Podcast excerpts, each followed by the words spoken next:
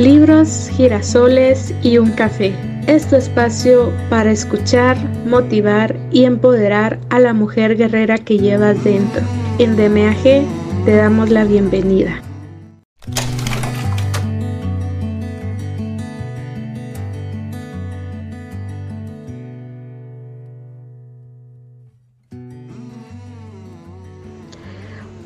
Hola hermosas guerreras, ¿cómo están? Les saluda Maggie Pineda y estoy encantadísima de estar en esta oportunidad con ustedes y poder así acompañarlas en un momento de su día con esta experiencia que se llama Libros Girasoles y un Café, el cual nace de la idea de compartir un espacio con todas ustedes, nuestras guerreras, para escucharnos, motivarnos y sobre todo empoderarnos. Hoy al fin, después de tantos movimientos, empezamos con nuestro primer capítulo en este espacio pensado especialmente para ustedes quienes han estado en cada paso con nosotras y nos están acompañando en esta hermosa experiencia. Queremos iniciar este tiempo con un libro que ustedes nos ayudaron a escoger y el cual pues en muchas ocasiones nos encontramos con este tema sin darnos cuenta y Jaime Jaramillo lo explica muy bien en este su libro llamado Te amo, pero soy feliz sin ti. No se lo pueden perder. Esta es la primera parte del capítulo. Y créanme que está interesantísimo y es una gran experiencia para que podamos adentrarnos y identificar, ¿verdad? Todas esas esos espacios que aún están un poco sucios y desordenados y que y que debemos iluminarlos para, para darnos cuenta de, de ese trabajo que aún está por hacer.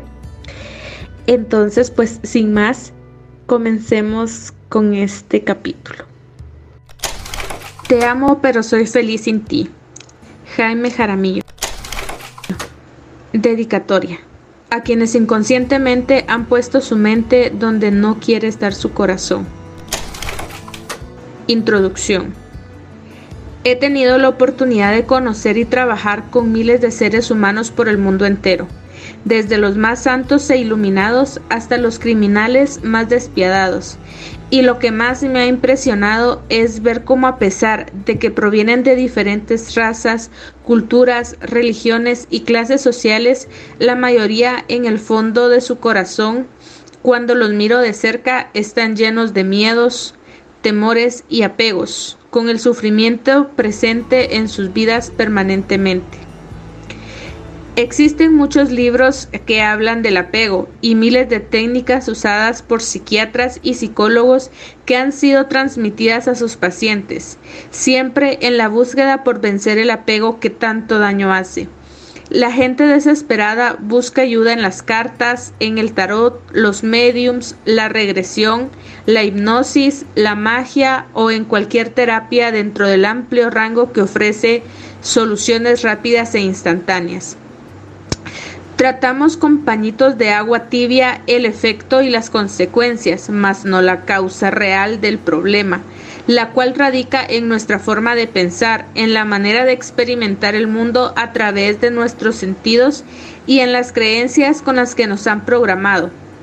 Recuerda que lo que tú crees es todo lo que has aprendido de acuerdo en el país donde vives, las condiciones sociales a las cuales perteneces y la época en que viviste tu infancia y juventud pero quiero que entiendas que la verdad absoluta no es necesariamente todo lo que tú crees, por tanto puedes cambiarla.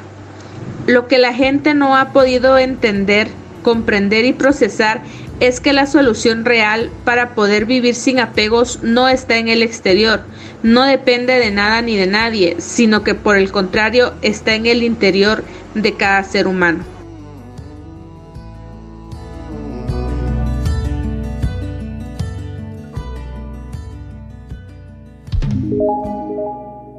Un hombre que iba caminando por la calle observó a una mujer que se arrastraba lentamente sobre el pasto, debajo de un faro de luz. Intrigado por lo que esta mujer hacía, se le acercó con la intención de ayudarla y le preguntó Señora, ¿Qué le ha sucedido? ¿Necesita ayuda? Sí, muchas gracias, replicó ella. Estoy buscando las llaves de mi casa. Él, muy atento y servicial, se acurrucó y comenzó a ayudarle a buscar las llaves. Transcurrió un largo tiempo y no encontraron las llaves. El señor le preguntó a la señora, ¿Está segura que sus llaves cayeron aquí? ¿Tiene usted idea de dónde ha dejado las llaves? La señora le contestó, Sí, por supuesto, las llaves se me cayeron en la calle del frente. Sorprendido, el hombre le preguntó, ¿se puede saber entonces por qué las está buscando aquí en lugar de estarlas buscando allá? Y la mujer le respondió, las busco acá porque hay más luz, conozco mejor este lugar y además es mucho más cómodo. Así de absurdo como lo que ocurre en esta historia es el apego. Estamos buscando nuestra libertad emocional y nuestra paz en el interior, donde aparentemente vemos más luz, más comodidad y más placer, cuando en realidad debemos buscarlas en nuestro interior, aunque al comienzo aparentemente sea más incómodo, oscuro y difícil. Entonces, la solución para que realmente pueda existir una transformación profunda es espiritual. Cuando hablo de espiritual, no quiero decir que tengas que asistir a una iglesia o a cultos por horas interminables o darte golpes en el pecho, cayendo en fanatismos y sacrificios inútiles que desbordan la lógica y el sentido común sino lograr el estado natural de conciencia que es el amor, contrario al apego y al miedo. No quiero hacer una disertación científica, ni filosófica, ni psicológica sobre el comportamiento humano, ni quiero debatir teorías o hipótesis fundamentadas en el amplio espectro de investigación. Por el contrario, quiero dar unas herramientas sencillas y suficientes que han ayudado a miles de personas por el mundo entero, sin importar su religión, cultura, edad y condición social, a salir de las garras del peor de los vicios, que para mí es el apego. Estas herramientas, producto de una amalgama entre lo poderoso de la espiritualidad del Oriente y lo bello que nos brinda el mundo real de la materia de Occidente, te darán la oportunidad de lograr tu paz interior y tranquilidad para que puedas explorar con independencia nuevas oportunidades y encontrarle significado y sentido a tu vida. Lo importante es que logres vivir libremente, sin apegos y sin miedos. La felicidad viene con nosotros en el momento de nacer, no importa dónde nazcamos, bajo qué cultura o influenciados por qué religión, o si nacemos ricos, pobres, bellos o feos. Todos podemos ser felices, ya que ese es nuestro verdadero estado natural. No importa en qué situación específica te encuentres, lo importante es lo que hoy elijas y decidas hacer para salir adelante, ya que la única verdad que hay es que si tú mismo no lo haces, nadie podrá hacerlo por ti. Recuerda siempre que donde pones tu mente, allí estará tu corazón.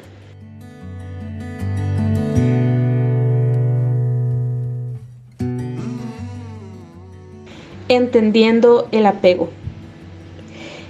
Quien vive en el mundo del apego cierra las puertas del paraíso y abre las del infierno. ¿Qué es realmente el apego? El humo pesado y el olor proveniente de la droga de aquel cementerio de almas en el que me encontraba aquella fría noche en Bogotá hacían por momentos sentirme tan extraño y tan lejano, pero al mismo tiempo tan cercano y tan corriente que no podía entenderlo. En medio de aquella estrecha y tenebrosa calle donde hasta hace pocos años vivían muchos indigentes, conocida por todos como la calle del cartucho, se me acercó una mujer anciana y encorvada, envuelta en unos harapos viejos, rosados y sucios. Recuerdo sus ojos chupados entre sus cavidades, su cara totalmente arrugada y una profunda expresión de dolor y angustia en el rostro. Al acercarse a mí, en vez de decirme papá Jaime, como todos los habitantes de la calle me conocen, me dijo Jaime Eduardo, ¿acaso ya no te acuerdas de mí? No entendía cómo alguien que viviera allí pudiera decirme por mi nombre completo de pila, ya que las únicas personas que me han llamado por mi nombre completo son miembros de mi familia o personas muy cercanas que compartieron conmigo mis años de infancia o adolescencia, cuando yo estaba en mi ciudad natal. Inmediatamente entendí que ella venía de allí, por obvias razones. Yo no tenía ni idea de quién se trataba ella, con su inconfundible acento paisa, me contó que era Patricia, una muchacha que había compartido conmigo algunos años de mi adolescencia. No podía creer que aquella mujer divina, que en mis años de juventud me hubiera impactado por su belleza y garbo al andar, se hubiera convertido prácticamente en una anciana que apenas podía caminar. Inmediatamente, en medio de mi sorpresa, la abracé fuerte y cálidamente.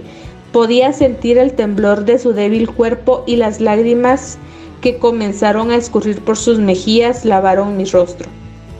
Finalmente paró de llorar y me dijo, por favor, necesito que me ayudes.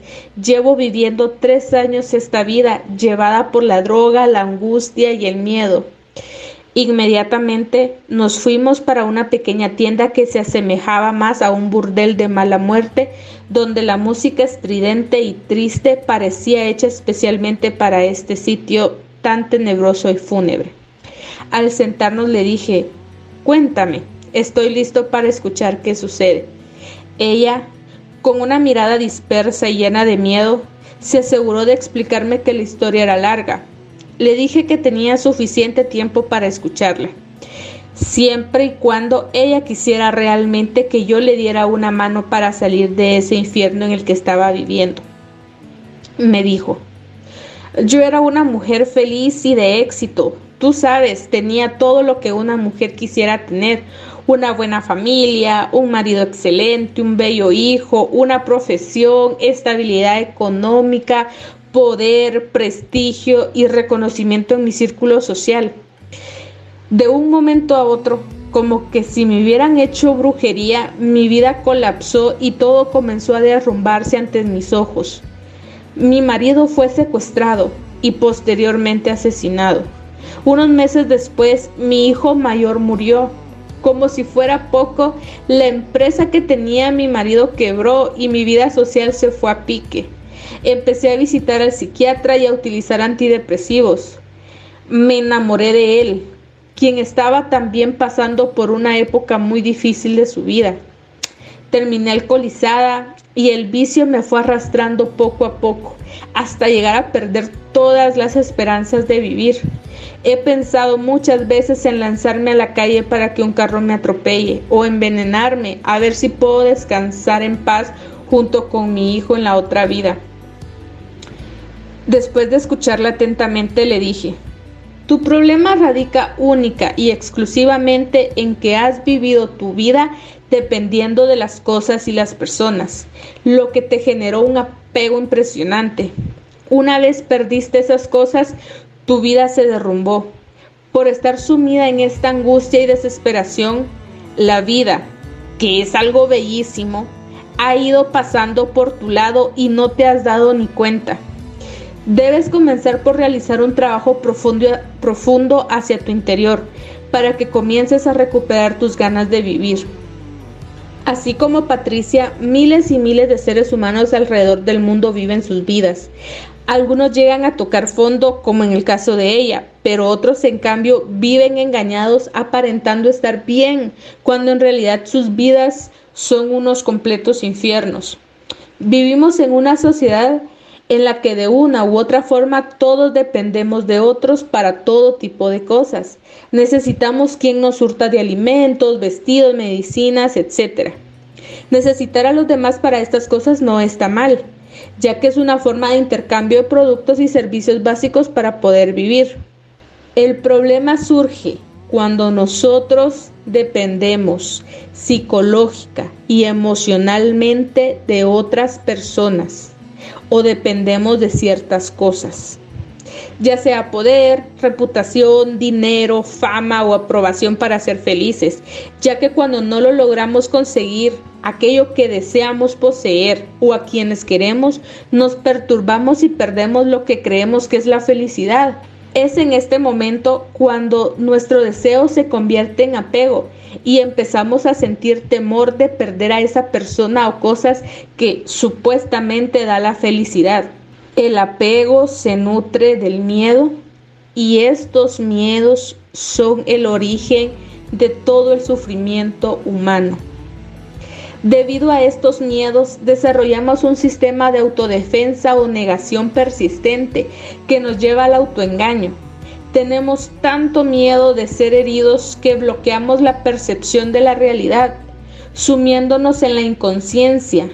Cuando permanecemos dormidos e inconscientes, estamos sufriendo y no podemos entender que en el amor no existen obligaciones ni expectativas, mientras que en el miedo todo se basa en ellas. Cuando aceptamos el apego en nuestras vidas, depositamos la felicidad en el exterior y en manos de los demás. Ya no depende de nosotros ser felices y empezamos a vivir condicionados. Entonces, nuestras vidas dan un vuelco total porque ya no van a estar basadas en el ser, sino en el tener. Inconsciente y temerosamente estaremos siempre buscando la aprobación de los demás y no seremos felices si no tenemos todo lo que deseamos o si perdemos lo que ya habíamos conseguido. Es decir, cerramos las puertas de nuestro paraíso y abrimos las puertas del verdadero infierno.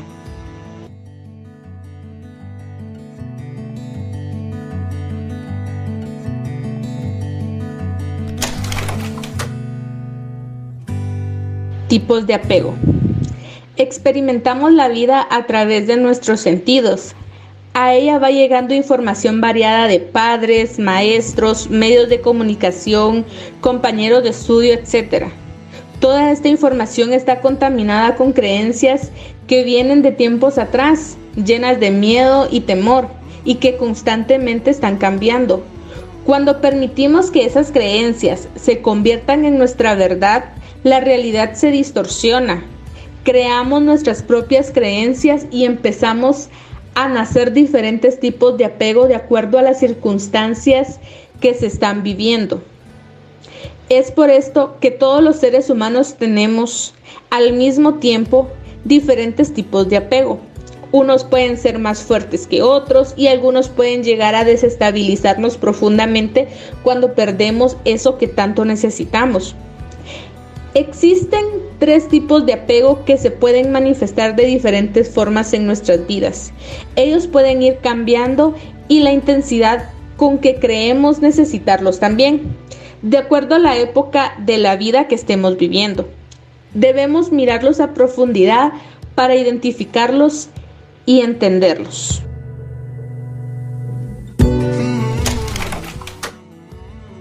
Apego afectivo. Siendo adolescente, sentí por primera vez la presencia del apego afectivo en mi vida. Aún recuerdo los hermosos ojos verdes de quien fue mi primer amor. Llegan a mí de manera vívida, sensaciones llenas de magia, inocencia, asombro y belleza. Durante esta etapa, todo giraba alrededor de ella y sin darme cuenta, poco a poco fui dejando de lado asuntos importantes para poder estar junto a ella. Cuando esto comenzó, el amor que sentía se desbordó y se convirtió en una obsesión. Lo que inicialmente fue un sueño se convirtió en un sufrimiento interminable debido a los celos, la inseguridad y el miedo a perderla. A pesar de que aparentemente lo tenía todo, sentía un enorme vacío y dependencia muy grande hacia ella. En medio de mi experiencia respecto al tema, llegué a pensar que para amar debía sufrir, como lo escuchaba en los boleros y tangos de Gardel de la época. Observé también cómo lo que yo sentía les ocurría también a mis amigos y familiares. La presencia del apego afectivo en las personas era silenciosa, constante y dañina. En el año 1973, Cuando comencé mi labor rescatando niños y niñas de las calles y alcantarillas de Bogotá, pude dimensionar la influencia poderosa del apego afectivo en las personas. Algo que me pareció increíble fue ver cómo niñas, adolescentes y mujeres que vivían en la calle porque habían sido maltratadas o abandonadas por sus padres, rechazaban la oportunidad que yo les estaba brindando de tener un hogar, amor y educación, debido al apego afectivo. Ellas preferían continuar viviendo en una alcantarilla pestilente, llena de excrementos humanos y ratas, o en la calle debajo de un puente, con tal de seguir al hombre que supuestamente amaban y del que no podían escapar debido a su inconsciencia. Era mayor el temor a perder a su supuesto amor que el miedo que las embargaba permanentemente de morir asesinadas por los escuadrones de la muerte, maltratadas por sus propias parejas, ahogadas en medio de las aguas negras que pasaban al lado de su cambuche, o simplemente de hambre, frío, o de la violencia implacable que se vive en las calles. La mayoría de estas mujeres vivían ahí con sus pequeños hijos, a quienes en medio de su desesperación decidían darles de la misma droga para que no sintieran hambre y frío. Todo esto se convertía en un círculo vicioso en donde el entendimiento y la razón se perdían. Por otro lado, veía la manipulación y extorsión emocional de quienes eran sus parejas. Ellos también llenos de miedo de perder a sus compañeras, a pesar de que ellos no estaban todo el tiempo con ellas, exigían fidelidad absoluta. Y si al regresar después de unos cuantos meses las encontraban con alguien, se descontrolaban de tal manera que podían tomar represalias, que iban desde simples amenazas verbales hasta golpes y puñaladas que podían terminar con la muerte de ellas o de sus nuevos compañeros.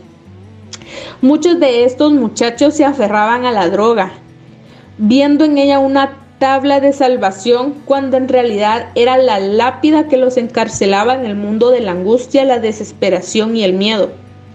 Desde ese entonces, el tema del apego afectivo me ha apasionado. He sido un defensor innato del verdadero amor no del apego. La individualidad, la libertad y la autonomía que surgen como consecuencia del amor. Si las personas convivieran según estas bases, todo sería más armónico y no existiría tanto sufrimiento. Con el transcurrir del tiempo he ido conociendo y viviendo de cerca innumerables casos de apego afectivo. Creo que es uno de los peores vicios en el que origina un gran número de consecuencias nefastas. Durante nuestra vida podemos sentir el apego afectivo por cualquier persona que se convierta en nuestra razón de ser. Puede ocurrir en una relación entre madre e hijo, esposo y esposa, novio y novia, o en cualquier relación donde se pierda la identidad por estar viviendo a través de la otra persona. He visto casos de apego afectivo hasta por las mascotas con las que convivimos. Cuando la persona no puede poseer a quien desea, la adicción afectiva hace su aparición. Entonces, ese deseo insaciable y el vacío que esto le genera lo trata de reemplazar y llenar por otro tipo de adicciones que son producidas inconscientemente en su propia mente. Adicciones a las drogas, al alcohol, al trabajo, el sexo, el juego, la comida, entre muchas otras. Adicciones que finalmente se vuelven sus aliadas, llevando a la persona a estados depresivos o disfuncionales que en casos extremos conducen al adicto por el camino del sufrimiento, el homicidio o el suicidio. El apego afectivo se manifiesta con mayor intensidad en las relaciones de pareja o ante la muerte de un ser querido cercano.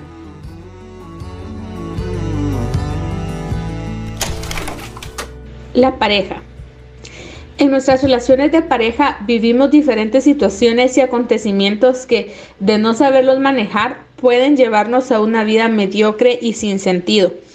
Algunas personas por múltiples miedos como la pérdida de su estabilidad económica, el rechazo social, la estabilidad emocional de sus hijos, el sentirse pecadores e indignos ante la religión que profesan o simplemente por temor a la soledad, deciden permanecer unidos a la pareja por muchos años.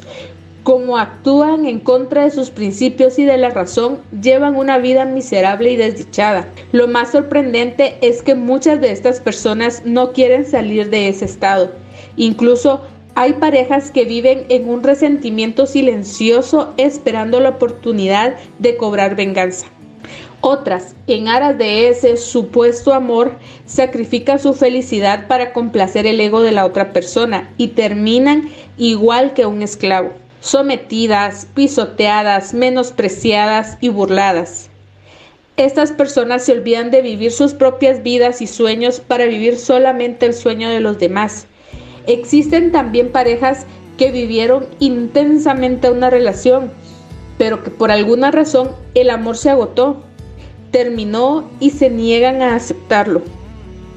Como mecanismo de defensa del ego, buscan la manera de compensarse a través de la esperanza, su herramienta preferida, generalmente asociada con el autoengaño, que les impide ver con claridad la situación. Su autoestima se ve afectada y vulnerada. Se sienten atrapados sin salida y todos sus sentimientos se confunden. Fácilmente pasan del amor y la alegría al odio y la tristeza y viceversa. Con una simple llamada telefónica, un mensaje por internet o una visita imprevista por parte de la persona que los abandonó. Al perder a la persona objeto de su apego, terca y obstinadamente no aceptan la realidad ni quieren prescindir de aquello que les hace daño y que está por fuera de su control. Sienten que todos sus sueños se derrumban ante ellos, como cuando un castillo de arena se derrumba con la primera ola que le cubre. Así, pasan años enteros sumidos en la desolación y la tristeza, pensando que nunca podrán encontrar otra persona que llene ese vacío. Por último, hay personas que consideran que no están apegadas a su pareja, ya que supuestamente comparten de manera tranquila y estable.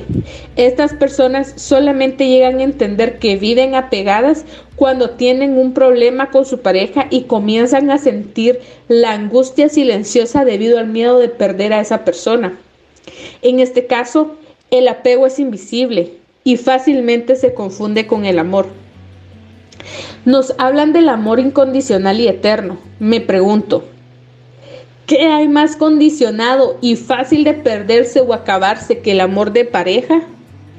Y más cuando en algunos casos nuestros intereses, sueños y expectativas son diferentes a los de la otra persona. El amor verdadero está basado en la confianza, en el respeto a la libertad y autonomía del otro. No manipula ni controla, simplemente aporta e inspira a compartir nuestras vidas con el ser que amamos. ¿Por qué nos aferramos a ese ser humano que nos hace tanto daño?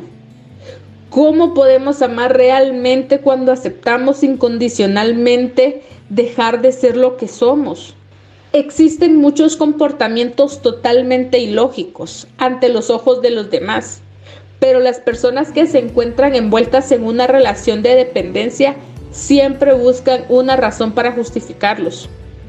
Ellas no pueden ver con claridad la realidad y llegan a hacer cosas totalmente extrañas con tal de conservar a la persona que dicen amar. Cuando una relación de pareja está llegando a su fin, debes estar alerta en estos momentos. Tu mente, que es cómoda e inconsciente, no querrá perder su poder de manipulación su herramienta predilecta es el chantaje emocional, desde una simple frase. Me quiero morir, la vida no tiene sentido sin ti, me voy a suicidar, ¿cómo me vas a hacer esto si he sacrificado toda mi vida por ti? Piensa muy bien lo que haces porque te vas a arrepentir. Si te quieres ir, vete, pero te dejo sin un solo peso hasta gritos, desprecios, insultos, golpes, maltrato, abuso de alcohol y drogas e intentos de suicidio.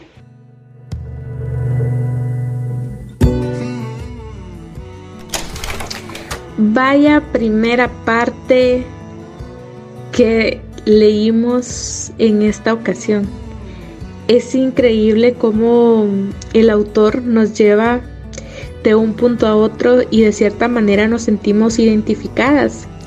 Y como este espacio no es solamente para que ustedes me escuchen a mí, sino que nosotras como DMAG las escuchemos a ustedes, vamos a habilitar en los próximos días un espacio donde podamos compartir nuestras ideas, inquietudes, experiencias, historias y podamos armar un espacio de, debate y de aprendizaje. Entonces, no dejen de estar atentas a nuestras redes sociales que ahí vamos a estar compartiendo eh, un post para que nos podamos conectar y podamos escucharlas a ustedes qué opinan de este libro y cómo este libro puede ayudarles a emprender este viaje con ustedes mismas.